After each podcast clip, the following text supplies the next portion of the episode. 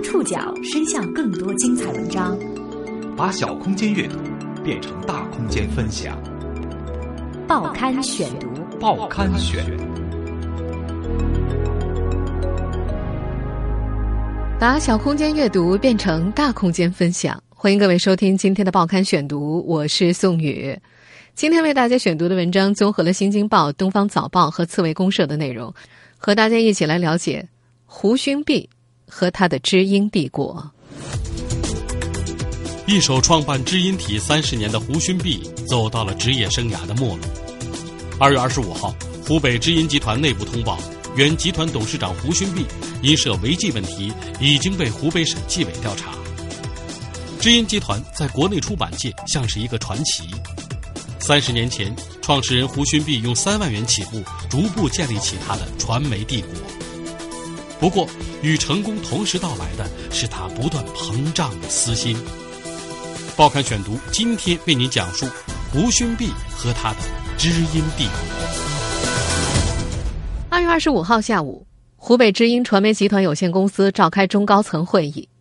会上，知音集团副董事长周卫水宣布，知音集团原董事长胡勋弼因违反四个纪律被纪委双规。这不是胡勋弼第一次被查，早在二零一四年八月，他就曾陷入裸官风波，因为妻女移民加拿大，他本人被免去了知音集团党委书记和董事长职务。当时传出的消息是，胡本人并无违纪行为。根据知音内部员工称，早在2015年下半年，纪委就已经进驻了知音集团调查。员工私下猜测，胡勋弼本人可能存在贪腐行为。一位接近集团高层的内部人士透露，胡勋弼被查或因动用公款买房贿赂他人，为其情人升迁铺路，最终在审计中被发现。不过，截止目前，湖北省纪委暂未发布相关消息，上述说法并未得到证实。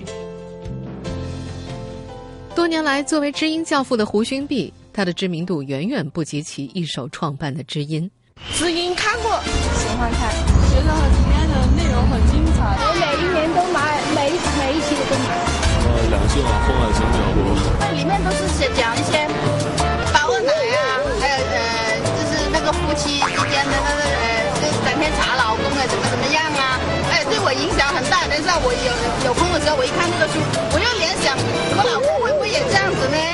我们刚刚听到的是一段街头采访，除了很多听起来很狗血的故事，这么多年来，知音体早就成了各路段子手调侃的一大法宝。比方说吧，童话故事《白雪公主》若按照知音体做一番煽情的解读，就变成了苦命的妹子啊，七个义薄云天的哥哥为你撑起小小的一片天。四大古典名著的标题要是按照知音体来改写，那就更欢乐了。《红楼梦》成了晴天恨海奈何天，表兄妹近亲乱伦禁忌酿成的爱情悲剧。《西游记》则是浪子回头，善良的师傅指引我重返西天求学之路。《水浒传》可以叫做像烟花一样的离去，三个走进黑社会的女人的青春挽歌。《三国演义》则可以写作。跨省作案的刘关张叛乱集团覆灭记。尽管过去的三十年知音饱受低俗的争议，但是市场前景一直很可观。多年来，这本杂志一直稳居国内期刊发行量第一、世界第五的位置。二零零六年，湖北知音传媒集团成立。目前，知音集团已经下属九刊二报，并且下属多家子公司和单位，形成了以知音杂志为核心的期刊出版、广告经营、动漫开发等多种经营的产业格局。据其官网几年前的数据显示，当年集团的总资产已经达到了七点九四亿元，净资产六点三二亿元。从一本杂志到一个集团，知音帝国的缔造和胡勋弼本人的能力密不可分。在一大批诞生于上世纪八十年代的期刊中，《读者》《故事会》等老牌期刊也曾拥有庞大的粉丝群，但最终发展成传媒集团的只有胡勋弼创办的知音。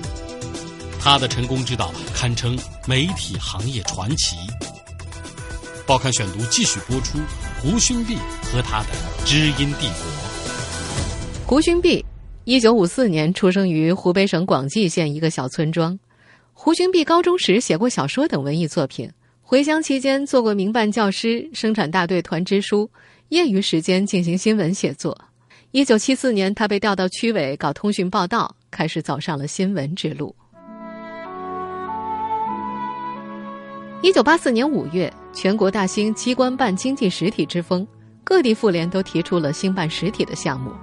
湖北省妇联想到了办杂志。后来长期担任知音集团二把手的雷一大，当时是湖北省妇联机关工作人员。由于他是妇联的一支笔，被确定为办刊人员。而这一次，胡勋弼退出一把手的位置之后，正是雷一大接位的。上世纪八十年代，因为雷一大经常给报刊写稿，认识了一些编辑记者。在脑子里过了一遍之后，他想起了湖北青年杂志社编辑组组长胡勋弼，他认为胡勋弼是个不可多得的人才。当年才二十八岁的胡勋弼已经有多年办刊经验，二十岁的时候，他就是湖北武穴市田镇区委的通讯干事。二十二岁，担任湖北青年杂志社黄冈地区记者站站长，同时也是共青团黄冈地委宣传部副部长。一九八一年，他被调到湖北青年编辑部工作，随后被提拔为编辑组组长。当时，湖北省妇联的领导考察发现，胡勋弼不仅有采编能力，还有管理能力。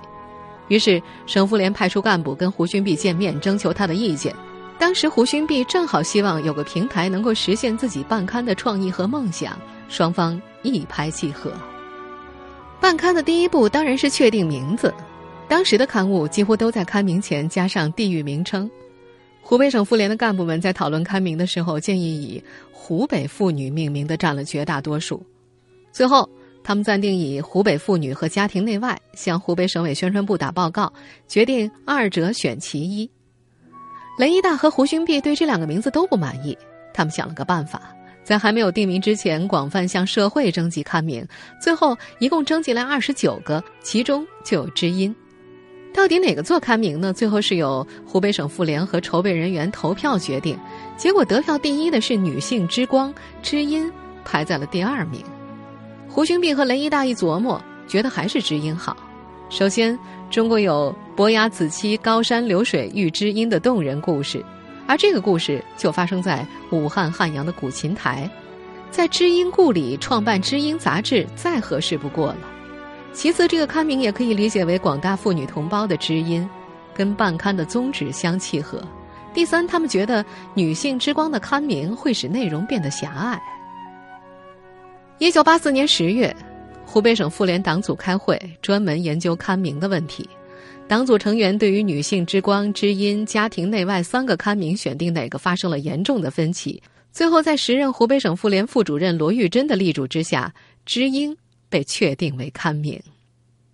名字总算定下来了，事情又突然起了变化。按照惯例，当时只要是省委省政府批准了办杂志，就会批给人员编制、指标以及人头经费和办刊资金。可那个时候正逢财政体制改革，湖北省财政仅一次性拨付了三万元作为开办经费。自此，这本杂志走上了自负盈亏之路。一九八五年一月，知音创刊号面世，中国期刊界的一颗星星也由此起步。胡勋弼曾如此表述知音的选稿主旨：文章必须三深入，即深入生活、深入家庭和深入心灵，弘扬人情美、人性美。这条选稿主旨催生了大众熟悉的知音体。报刊选读继续播出胡勋弼和他的知音帝国。三十年来，知音杂志的风格一直没变。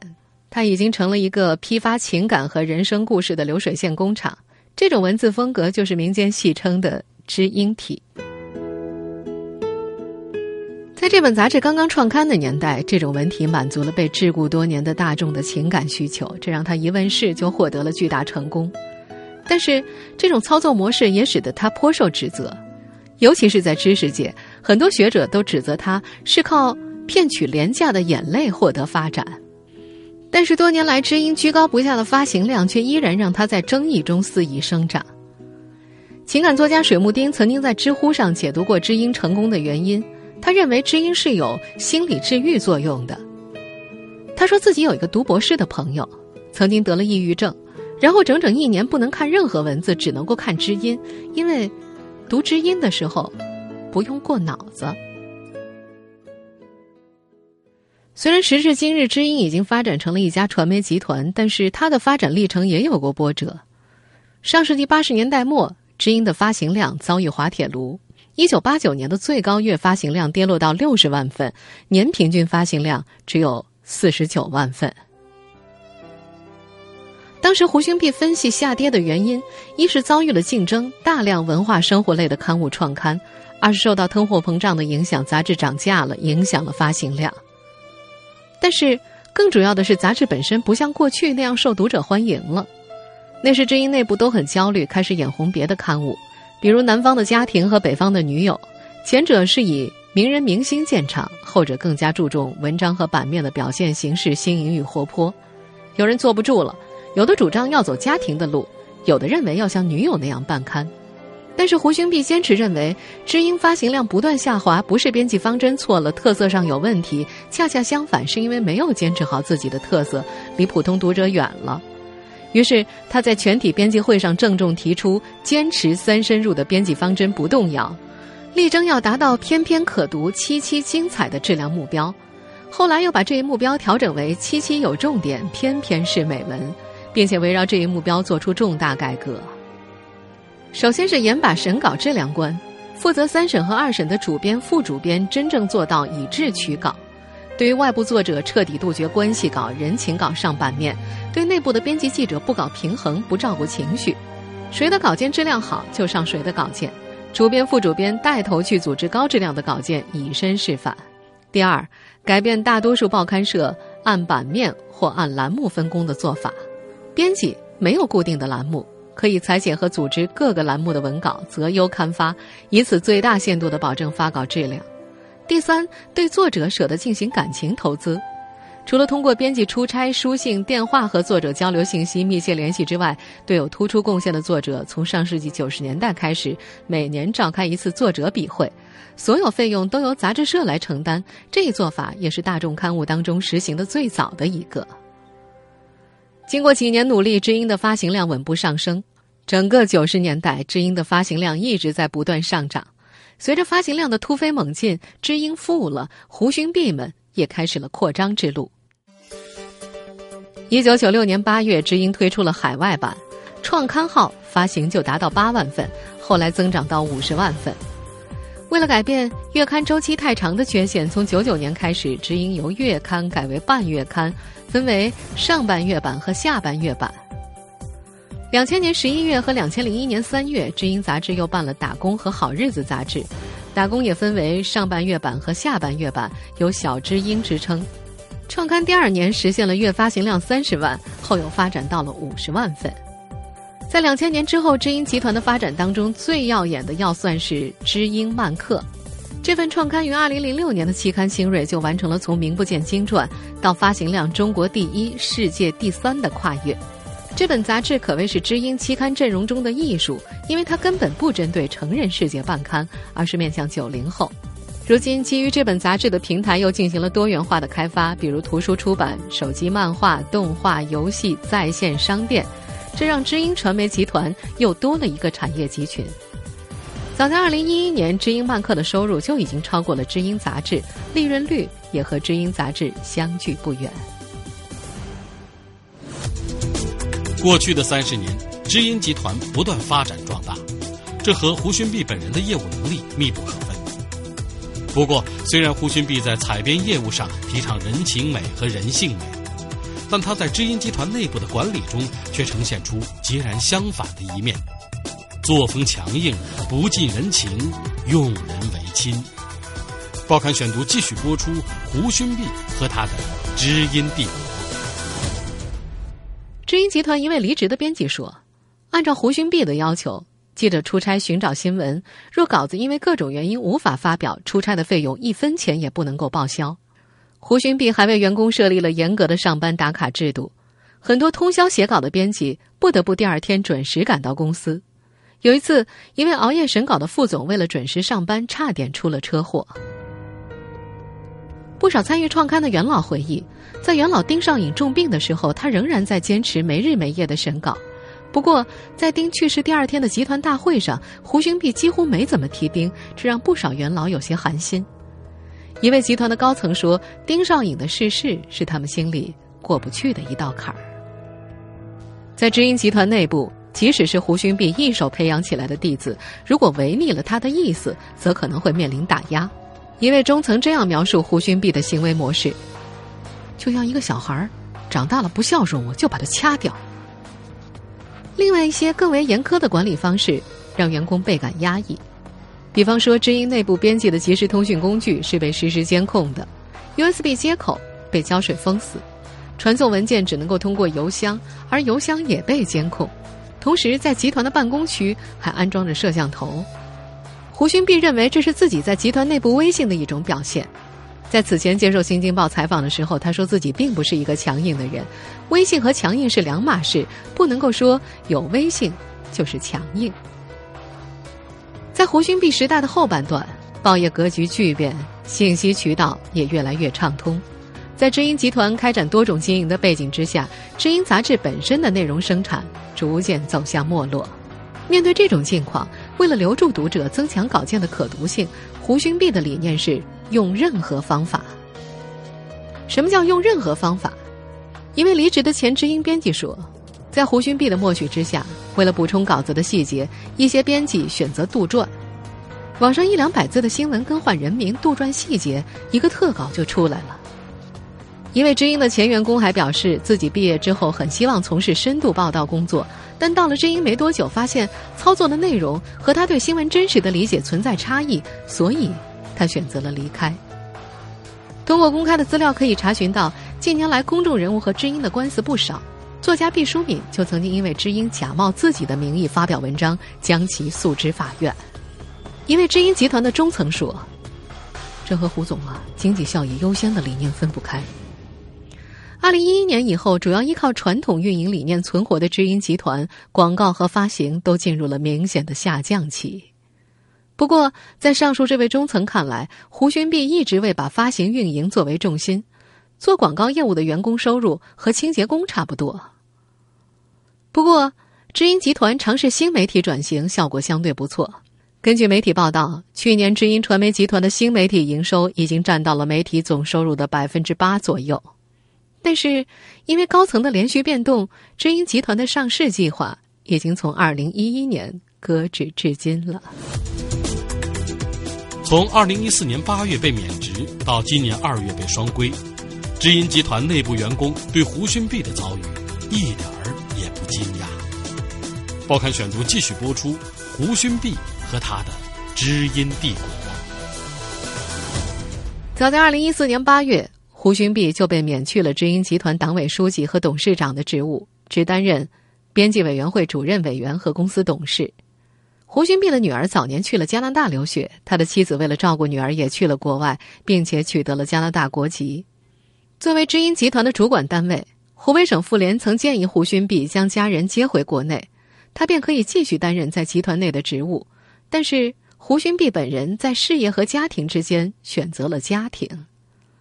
二零一四年的媒体报道说，胡勋弼被免职完全是因为上级清查裸官的大背景，其本人。并无违法行为。不过，被免职的风波就像是某种开始。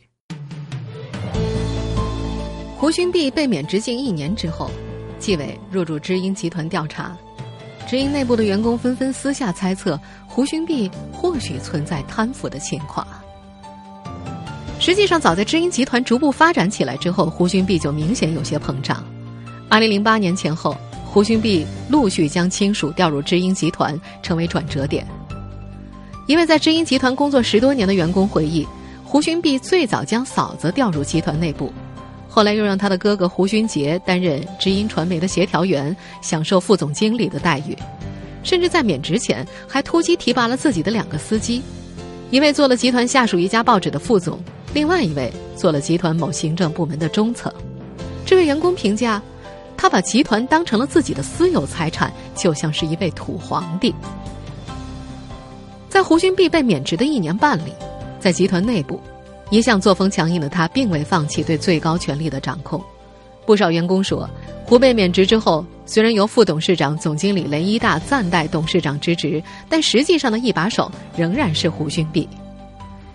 一位知音集团的中层回忆，在胡勋弼被免职之后不久，胡勋弼的哥哥被劝离知音集团，但员工当中普遍流传着一种说法：胡的哥哥在离开时领取了十多万的公积金，单位还给他补贴了八万块。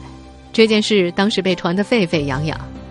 胡勋弼得知之后大发雷霆，要求雷一大和其他几位副总在员工当中追查谣言的来源。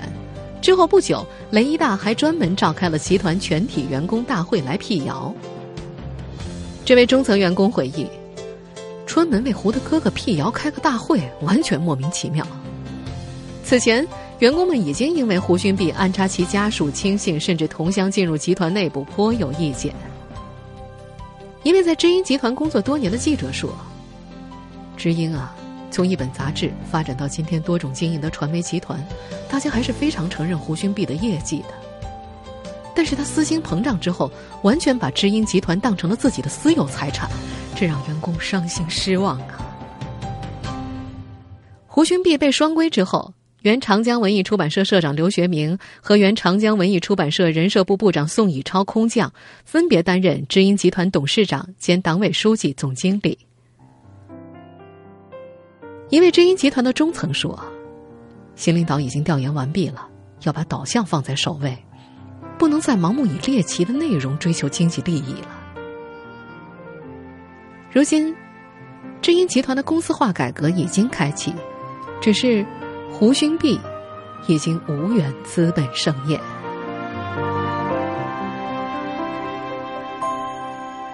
听众朋友，以上您收听的是《报刊选读》。胡勋弼和他的知音帝国，我是宋宇，感谢各位的收听。今天节目内容综合了《新京报》《东方早报》和刺猬公社的内容。收听节目复播，您可以关注《报刊选读》的公众微信号，我们的微信号码是“报刊选读”拼音全拼，或者登录在南京 APP 和喜马拉雅 FM。我们下次节目时间再见。